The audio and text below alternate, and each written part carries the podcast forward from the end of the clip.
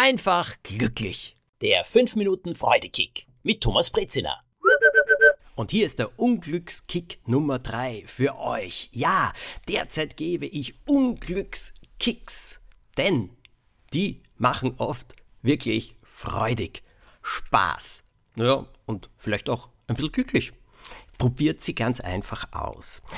An den vergangenen beiden Montagen, in den vergangenen beiden Folgen habe ich euch ja schon einiges vorgestellt und jetzt geht es weiter mit einer ganz wichtigen Sache, die so richtig unglücklich machen kann.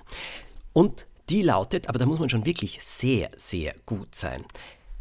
Wenn irgendetwas im Leben passiert, wenn etwas schief geht, wenn wir ein Problem haben, wenn wir nicht weiterkommen, wenn es ein Problem gibt äh, mit dem Platz, wo wir wohnen, mit dem Job, in der Familie, äh, was auch immer. Also ganz egal, welches Problem man hat. Nicht selbst lösen. Oh nein.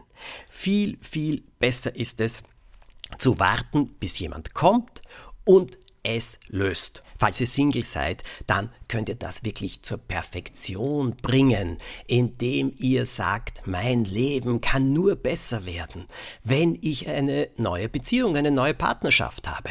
Nur dann.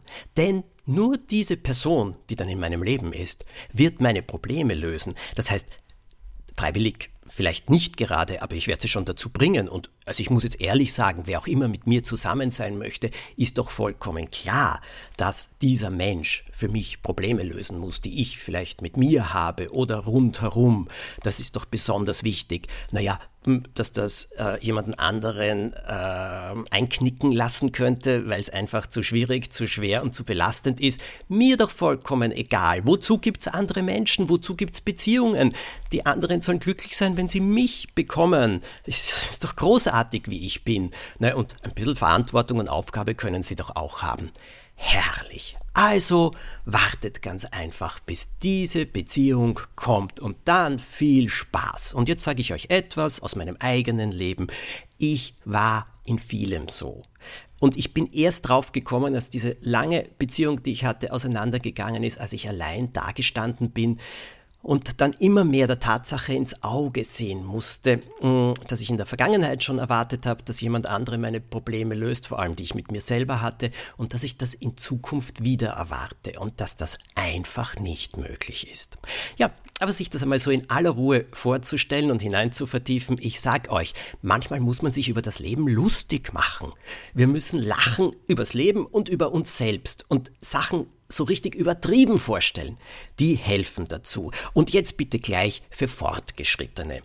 Nicht nur, dass ihr erwartet, dass jemand anderer eure Probleme löst. Oh nein, wenn es nicht geschieht, dann werdet richtig sauer und nennt die anderen am besten Versager und überhaupt Leute, die euch ausnützen, Schmarotzer, widerlich, Schwächlinge, keine Ahnung von irgendwas, ungebildet, weil, wie kann das sein, dass jemand anderer nicht meine Probleme löst?